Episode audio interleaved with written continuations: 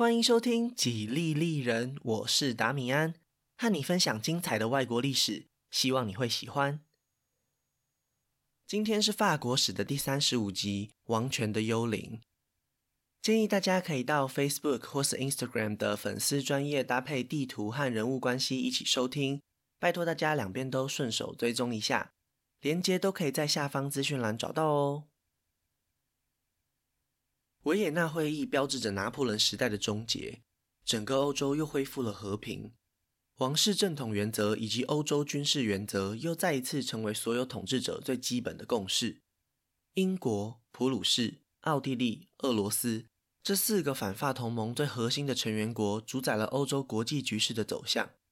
在维也纳条约里，最重要的是华沙公国以及萨克森王国的后续处理。这两个公国拥有同一位统治者。过去曾经是拿破仑最亲密的盟友，现在秋后算账的时间到了，普鲁士和俄罗斯就想要趁机占便宜。普鲁士觊觎萨克森王国，因为这里将会是统一北日耳曼地区的敲门砖；而俄罗斯则是千方百计想要夺走华沙公国，让沙皇的势力范围继续向西边推进。英国和奥地利非常担心这样的安排，最后他们决定拉拢法兰西，平衡欧洲大陆的局势。对一个战败国来说，法兰西拿到的远比他应得的还要多更多。路易十八虽然还是需要在外交上放低姿态，但是他已经从反法同盟的裂痕中找到了喘息的空间。萨克森国王其实是他的表哥，当他听到普鲁士想要并吞萨克森时，也是大力反对。终于在英国和奥地利的协助下，萨克森勉强保住了一半的领土，但是华沙公国就没有这么好运了。虽然国号又被改回波兰，但是实际上交由俄罗斯沙皇管理，一直到第一次世界大战结束以后，才重新获得独立的地位。除此之外，俄罗斯还并吞了曾经是瑞典领土的芬兰地区，成为了维也纳会议后的最大赢家。其他国家也没有空手而归，英国继续维持他的海上霸权，之后甚至明目张胆地介入巴尔干和北非地区。奥地利总算讨回了过去二十年失去的领土。他们的首相梅特涅也成为了外交场合上举足轻重的大人物。大致上来说，这就是西元一八一五年后的欧洲局势。虽然一切都已经尘埃落定，不过这些只是欧洲政治的外壳。真正内在的核心思想，早在启蒙运动时就已经萌芽，吸收革命养分以后，又被拿破仑散播出去。这些改变是没有办法靠战争和一场会议完全消灭的。前面三集描述了很多拿破仑在军事上的成就，但是他对法兰西最大的影响，并不只是这些胜利者的荣耀，而是在革命后的动荡时期里，争取到了十几年的时间，让这些现代化的制度和思想渗透到整个法兰西社会里。这些看不见的成果，将成为波旁王朝复辟时一股非常强大的暗流。路易十八在拿破仑被流放以后，重返巴黎，继续担任这个国家的领袖。拿破仑那次突如其来的百日政变，彻底改变了他的政治方针。警察部门向他汇报，大概只有一成的人支持波旁王朝复辟。从此以后，路易十八的行事作风就收敛许多。虽然他还是恢复了繁盛的排场和很多宫廷礼节，但是对于法兰西政治，他宁可选择更温和、更无害的统治方式。路易十八和国会达成共识，签署了各退一步的宪法。保留了拿破仑时代遗留下来的大部分制度，新闻自由和公民权利都进一步被宪法保护。最重要的是，资产阶级在过去这段时间里取得的财产所有权获得了保障。这些妥协让复辟的波旁王朝可以更快重新获得人民的支持。不久后，法兰西迎来了第一场国会选举。在路易十八愿意分享权力的情况下，这些民意代表将会拥有极大的政治影响力。当选举结果公告的那天，连路易十八本人都震惊不已，因为四百零二位的国会议员里，有三百五十位是极端的保王党，剩下的五十二位还是温和的保王党。国王看到结果以后，感叹地表示，这一届国会甚至比他本人都还支持君主专制。这个数字实在高得非常夸张。奇怪了，之前检察机关不是和路易十八说只有一成的人支持复辟吗？难道他们的情报有误吗？真实的情况更加复杂。在拿破仑迅速垮台以后，原本流亡欧洲的保王党人都快马加鞭地赶回他们的祖国。过去累积十几年的怨恨，在这一刻爆发出来。他们在法兰西各地展开了非常严厉的政治清算。曾经支持拿破仑和大革命的公职人员，运气好一点的被赶回家吃自己，运气差的就被动用私刑处决。一时之间风声鹤唳，人人自危。就是在这种白色恐怖的情况下举行了选举，而且还是一场间接选举。最后只有七万多人具有投票资格，非常容易被那些可怕的保王党人操纵。当然，最后的结果就是这么夸张。路易十六还活着的亲弟弟有两个，一位是当时的国王路易十八，另一位阿图瓦伯爵就是极端保王党的精神领袖。有这样一位皇室血脉当招牌，他们的气焰当然是更加嚣张。这种结果对路易十八来说是一种不必要的政治负担。如果阿图瓦公爵继续领导极端保王党，维持白色恐怖，态度温和的他本人立场就会变得十分尴尬。就算撇开这层考量不谈。路易十八也非常不乐见这种肃杀的氛围，他非常了解革命初期的恐怖统治造成社会多大的伤痕。如果法兰西再次踏上这样的修罗之路，未来将永无安宁之日。而且，如果保王党和革命党的仇恨继续加深，身为旧时代象征的国王也会陷入潜在的威胁之中。只有和解，才能让路易十八安心待在王座之上。由于和国王的理念有非常大的分歧，这届由极端保王党组成的议会，不到几个月后就被路易十八强制解散。不得不说，这种局面真的只有国王本人才有办法解决。他的这项决定成功压制了极端保王党，替法兰西多换来几年的安宁。新的国会由温和保王党主导，首相也是由立场温和的第五代黎塞留公爵顶替。这个名字听起来很熟悉吧？没错，他和路易十三那位赫赫有名的首席大臣有血缘关系。他的家族一直都是继承那个尊贵的名号。黎塞留公爵显赫的贵族身份和他一点都不激进的态度，让他成为路易十八最有用的工具人。法兰西政府在他的带领下，塑造了自由开放的政治环境，成为波旁王朝复辟时的一段黄金年代。西元一八二零年，一场意外惊醒过去四年来所有沉醉在美梦里的人们。冲突并不像大家所想的如此遥远。排在国王继承名单第二顺位的皇室成员贝里公爵被刺杀了。经过调查之后确认，凶手就是波拿巴主义狂热分子。也就是说，拿破仑的疯狂粉丝谋划了这场凶杀案。过去的恩怨一下子又从大家的脑海里浮现。温和的保王党人这次再也没有办法睁一只眼闭一只眼了。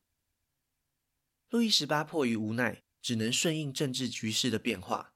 这一年国会选举，卷土重来的极端保王党大获全胜。他们主导了一连串保守反革命的行动，自由开放的政治氛围成为了昙花一现。到路易十八剩下的统治期间都没有办法逆转。三年后，阿图瓦公爵的儿子。率领几万人大军翻越比利牛斯山，进入伊比利半岛。因为西班牙国内发生了反对王权的革命行动，法兰西军队在欧洲各国的同意下，帮助西班牙王室恢复秩序。这种维护正统王室的军事行动，已经完全体现了法兰西国内政治局势的变化。在成功平定西班牙动乱的一年后，本来就不年轻的路易十八健康状况越来越糟糕。他决定和弟弟阿图瓦公爵和解，并且选择他担任继承人。从法理上来说，没有儿子的路易十八确实应该把王位传给弟弟。但是这早就不是君权神授的年代了。如果法兰西国内的政治力量不支持，倒也不是真的那么理所当然。路易十八虽然不认可弟弟那种推崇专制王权的政治理念，但是如果不传给弟弟，法兰西王位就会落入不共戴天的奥尔良家族手中。要是真的发生这种状况，他就算死也不会瞑目。奥尔良公爵路易菲利到底哪里惹到他了呢？路易十八一直很不喜欢这位远房亲戚，因为他永远忘不了路易菲利的爸爸曾经在国民公会时期投票赞成处决路易十六，那可是路易十八的亲哥哥啊。虽然路易菲利怎么样也称不上是杀人凶手，但是对奥尔良家族的仇恨，现在也只能转移到他的身上。在安排好一切以后，路易十八在西元一八二四年过世，他的弟弟阿图瓦伯爵顺利登基，成为下一任法兰西国王查理十世。正如我们前面所说，查理十世本来就是极端保王党的精神领袖，现在他顺理成章获得王位，已经再也没有谁可以阻止他个人的政治理念了。专制王权在他的手上获得扩张，远远超过路易十八、路易十六，甚至是路易十五的政府。那些曾经被视为理所当然的权利，一项一项被新政府收回。法兰西民众这才了解到，原来波旁王朝复辟后的这十年，他们享有的自由并不是理所当然。路易十八虽然没有主动为他们创造什么惊人的功业，但是他的不作为和现在的查理十世相比，简直就是伟大的明君。从查理十世登基的那天起，已经习惯自由空气的法兰西人民就注定将要再次踏上革命之路。这位新国王很显然不像他的那两位哥哥。路易十六的悲剧让路易十八成为一位温和理性的国王，却让查理十世对想要限制国王权力的任何人事物都产生了强烈的敌意。他上台以后，几乎是用最快的速度去修正他认为法国大革命犯下的错误。西元一八二五年的贵族赔偿法案就是一个非常好的例子。为了要弥补那些在革命时期遭殃的贵族，查理十世动用国库将近十亿法郎的预算，这个数字在当年几乎是法兰西生产总额的一半。除此之外，他还想要复兴国内传统天主教势力，重新建立那个宗教和王权并肩合作的时代。一项名为反亵渎法的条例在国王的授意下通过，几乎可以说是违反了新宪法当中宗教平等的条款。这一切都被法兰西人民看在眼里，陆陆续续一直有反对国王的声浪出现。有一次，查理十世亲自参加位在巴黎的阅兵典礼时，现场民众甚至连最基本的脱帽礼都不愿意施行。尴尬的国王只能和冷漠的群众对看。突然之间，国民警卫队里有人大喊“打倒政府官员”的口号，立刻掀起了一场骚动。虽然很快就平息下来，但是颜面尽失的国王非常愤怒，隔天就解散了这个负责维持治安的国民警卫队。这个团体里有不少对国王心怀怨恨的中产阶级青年，他们奉命解散以后，仍然保留了那些武器。疏忽的保王党政府将在三年以后为此付出代价。查理十世并不是一块木头，他也感觉到国民对他的敌意越来越深，就连在国会里也非常明显。他天真的以为解散国会、重新选举之后就能够万事太平，但是选举的结果离他的目标越来越远。国会最大党从原本盛极一时的极端保王党，换成了渴望政府放宽限制的温和保王党。那位曾经参加过美国独立战争以及法国大革命的拉法叶侯爵。成为了这股势力德高望重的领袖，他不厌其烦地劝说查理十世要尊重国民受到宪法保障的权利。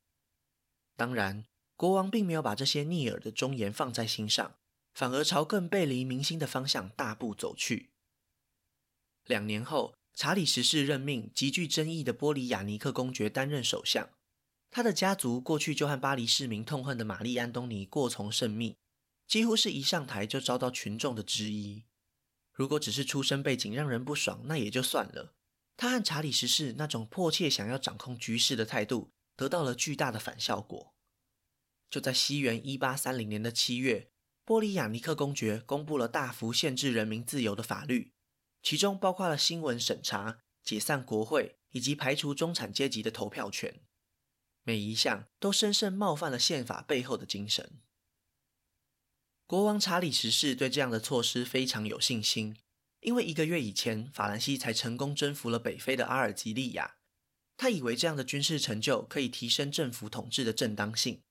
没想到，就在这项命令发布的当晚，巴黎知名的报社《世纪日报》就连夜印刷攻击政府的言论。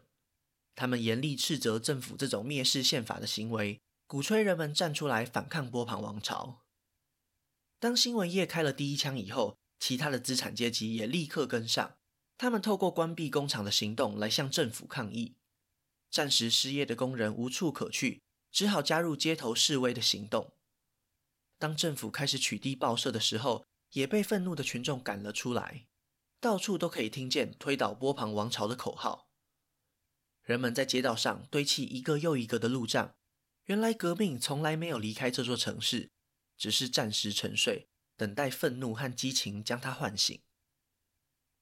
前来平息暴动的军队很快就和市民爆发冲突。这一次，他们的国王并不是那位爱民如子的路易十六，没有必要对巴黎市民手下留情。在一轮开火以后，几十位抗议者倒在鲜血之中，事情已经走到了无法挽回的地步。三年前，那些被解散的国民卫队。将他们没有缴回的武器发送到群情激愤的抗议者手里。本来就已经声势浩大的示威群众，在获得武装力量以后，更是如虎添翼。这一次，查理十世完完全全错估了情势，他的军队有很大一部分被派到了北非前线战场，现在几乎没有办法透过武力解决问题。但是他仍然不愿意向反对他的各方势力妥协，最后竟然就这样轻易的被赶出了巴黎。革命从开始到结束只有短短的三天。那些反对国王和波利亚尼克公爵的温和保皇党，在事情失控以前组建了临时政府。有了法国大革命的经验以后，他们非常清楚，绝对不能让革命的主导权落入街头群众手中。他们想要的目的已经达到了，现在的当务之急是让革命群众的热情降温。最一开始发起行动的报社和资产阶级立刻展开政治宣传。鼓吹市民拥立一位新的国王。七月革命是如此的精准有效，和法国大革命相比之下，伤亡和损失都非常微小。查理十世和他的家族成员在发现大势已去后，也非常认命地宣布退位，离开法兰西，流亡英国。路易十四的直系血脉就此退出历史的舞台。谁能成为那位取代查理十世的国王呢？当然就是那位路易菲利了。其实，查理十世原本还希望退位以后可以传位给自己的孙子，但是由资产阶级组建的临时政府早就心有所属。奥尔良家族的路易菲利，他遥远的祖先是路易十四的弟弟，属于波旁王朝的支系。在法国大革命爆发以后，他们家族一直和资产阶级保持比较亲近的关系，就连路易菲利本人也是一位精明的商人，让他成为君主立宪制的国王。当然也就更符合资产阶级的利益了。他在铺天盖地的政治宣传下，成为了守护宪法和人民权利的公民国王。他也非常聪明地塑造出这种形象。法兰西的国旗再一次被换回红白蓝三色旗，虽然没有什么实质上的影响，但是已经足以表现路易菲利对革命历史的尊重。新国王在众人满满的期待下上台，和前两位波旁王朝复辟的君王相比，他确实更现代化、更不传统。然而，他的政治改革仅限于那些原本就和他一样具有社会经济地位的资产阶级。路易菲利放宽了投票的限制，具有选举权的人口扩大为过去的两倍。问题是，过去能够参政的人也不过只有十几万人，就算现在翻倍，可以投票的人数占全法兰西人口的比例还是不到百分之一。对主导七月革命的资产阶级来说，他们并不相信普选是对国家最好的方式，只有那些通过财产门槛的公民才有资格决定法兰西的未来。路易菲利也同样支持这样的想法，那他就会和一般的老百姓越离越远。这并不是单单只有发生在法兰西的问题，整个欧洲都因为工业革命带来极大的政治改革压力。海峡另一边的英国，从西元一八三二年开始。就有许多公民呼吁开放更广泛的选举权，争取的过程之中，其实也发生过好几次流血冲突。英国国会只好逐步通过一连串的改革法案，最后才成功的缓解了民众的不满。法兰西也有国会，但是国王的态度对改革还是有非常大的影响力。虽然路易菲利不像查理十世那样保守专制，不过他的改革行动和法兰西民众的期待也开始有一段落差。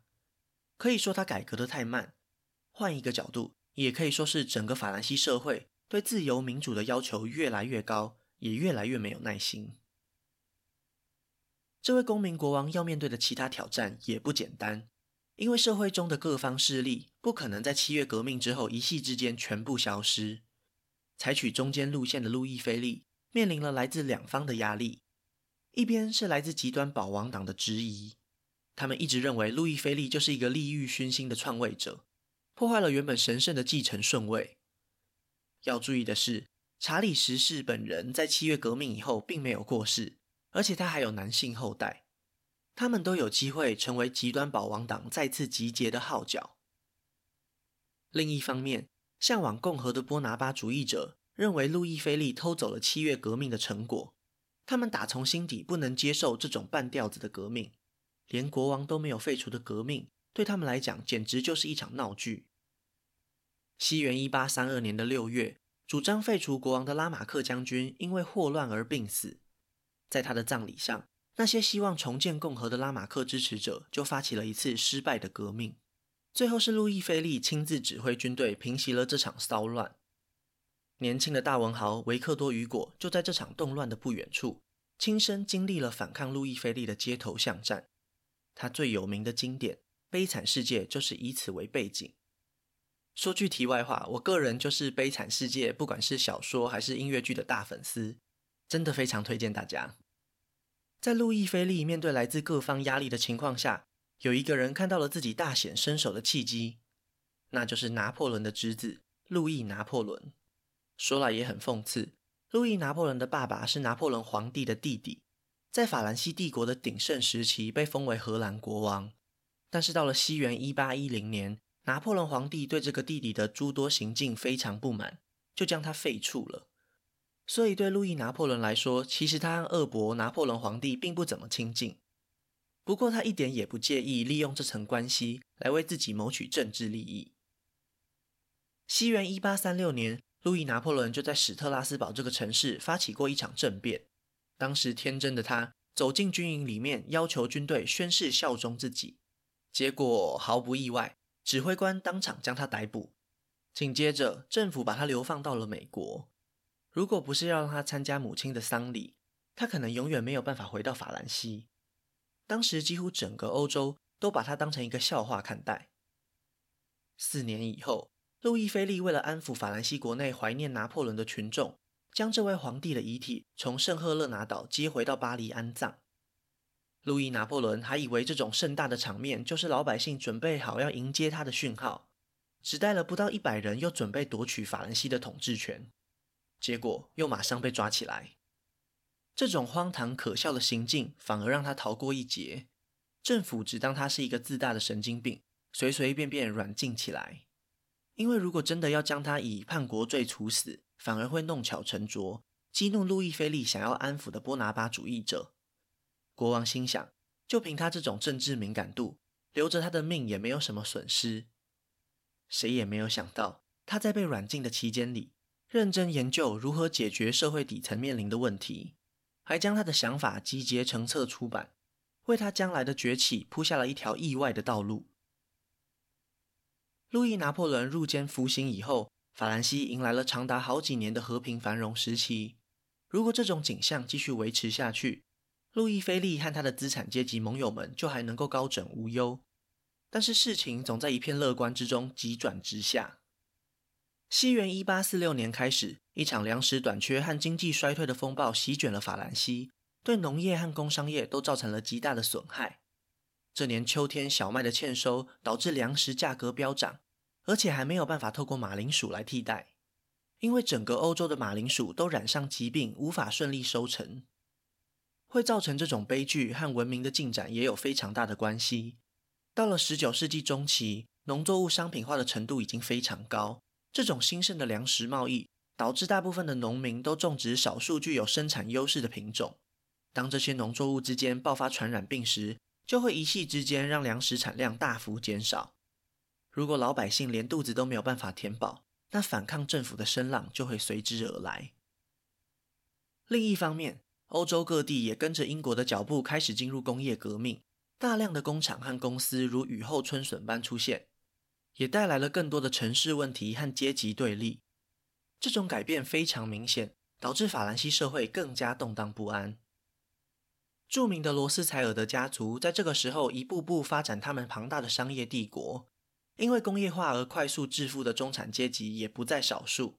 在这些商人享受政策红利的同时，社会底层靠政府救助才能过活的民众也越来越多，悬殊的贫富差距和相对剥夺感都在人们心中埋下了不满的种子。当时知名的政治家托克维尔就曾经对国会的其他议员发出警告：“先生们，如果你们因为最近没有看到动乱而以为天下太平的话，那就大错特错了。就我看来，我们正睡在即将爆发的火山口。”很多人开始在大型宴会的场合公开批评政府的不作为，指责路易菲利只为那些富有的资产阶级服务，对于广大基层民众陷入水深火热之中的困境却不闻不问。政府官员担心这些不满会互相影响而放大，最后决定要收回人们举办宴会的权利。这种提油救火的做法，更是激怒本来就已经很不爽的人民。西元一八四八年的二月底。巴黎市民决定要向政府示威，告诉当权者，他们绝对不会放弃以任何形式集会的政治权利。一开始活动非常平和，他们确实只是想要逼迫政府收回那道宴会禁令。但是，当成千上万的市民涌入会场，广场上群众的情绪逐渐升温，累积起来的不满就像被放到扩音喇叭一样，大声地放送出来。每个愤怒的示威者心中都因此产生共鸣。革命的热情充斥了整个会场。当天下午，路障又再一次被高高筑起。曾经透过革命支持路易菲利的群众，又再一次透过革命来推翻他。这就是水能载舟，亦能覆舟的最佳写照。这场被称作“二月革命”的行动，几乎完美的复制了十八年前的七月革命。在短短几天之内，反对路易菲利的群众就成功控制了首都巴黎。突如其来的暴动让路易菲利又震惊又失望。过去他一直以为自己是一个受人爱戴的好国王，在他执政的初期，可能真的是这样，没错。但是民意如流水，来得快，去得也快。就连曾经万民敬仰的拿破仑，到最后都成为巴黎市民唾弃的对象。中庸保守的路易菲利就更不用说了。国王现在有两个选项，一个是调派军队来镇压。就像西元一八三二年他采取的行动一样，另一个选项是逃离巴黎这个是非之地。路易菲利选择了后者，因为他明白这一次反抗他的并不只是一小撮的保王党或是共和主义者。高龄七十五的他已经累了，既然人民都已经选择与他为敌，那就算成功镇压这一场动乱又如何？时代的变迁已经快速到他无法抵抗，他只希望离开以后。法兰西人民有一天会怀念他统治的这十八年。西元一八四八年，在二月革命成功以后，几乎整个欧洲大陆都掀起了革命的浪潮。这一年在西方历史上是非常关键的转捩点，资本主义塑造的社会新风貌正在快速拉着各国政府往新时代迈进。就是在这一年，马克思和恩格斯在伦敦出版了《共产党宣言》，开创了一条新的政治道路。他们所写下的政治经济学思想，就是在观察社会底层工人的困境以后，才逐渐发展出来。有一个人也同样捕捉到了这种新的社会脉动，那就是我们前面提到过被法兰西政府软禁的路易拿破仑。他早在两年前就偷偷变装逃往国外，等到革命爆发以后，他也没有贸然行动。这一次，他终于学乖了，一直等到临时政府也被巴黎市民唾弃以后。他才以救世主的身份返回国内。这位两次政变失败，到了中年还没有任何政治经验的小丑，摇身一变成为了操纵群众的风云人物。他向底层工人宣誓，路易拿破仑将会带领大家脱离贫穷的困境。同时，他也向广大的军人和退伍老兵表示，一定会改革他们非常在意的军事制度。最后，他向怀念拿破仑的群众深情喊话。如果想要重返帝国时期的光荣，那就给皇帝的侄子一个机会吧。就在这年的十二月，路易拿破仑的选举策略完全奏效。法兰西国内的各方势力都认为他是一个比较没有那么差的候选人，导致最后他一个人就囊括了百分之七十四的选票。几个月以前，他还只不过是一位流亡海外的畅销书作家而已，竟然就这样逆转人生，夺得了统治大权。就连他自己都相信，拿破仑的亡魂一定在冥冥之中助他一臂之力。法兰西共和国的第一位，也是最后一位总统就此诞生。他也即将仿效他那位充满野心的恶伯，步上权力的巅峰。那今天的故事就先分享到这里，下一集我会继续分享更多属于法国的故事。如果喜欢我的节目，可以顺手按下关注或追踪，也拜托大家到 Apple Podcast 和 Spotify 帮我评分留言，这会对节目有很大的帮助。另外，如果想要透过行动支持我继续制作节目，在下方资讯栏也可以找到小额赞助的连结哦。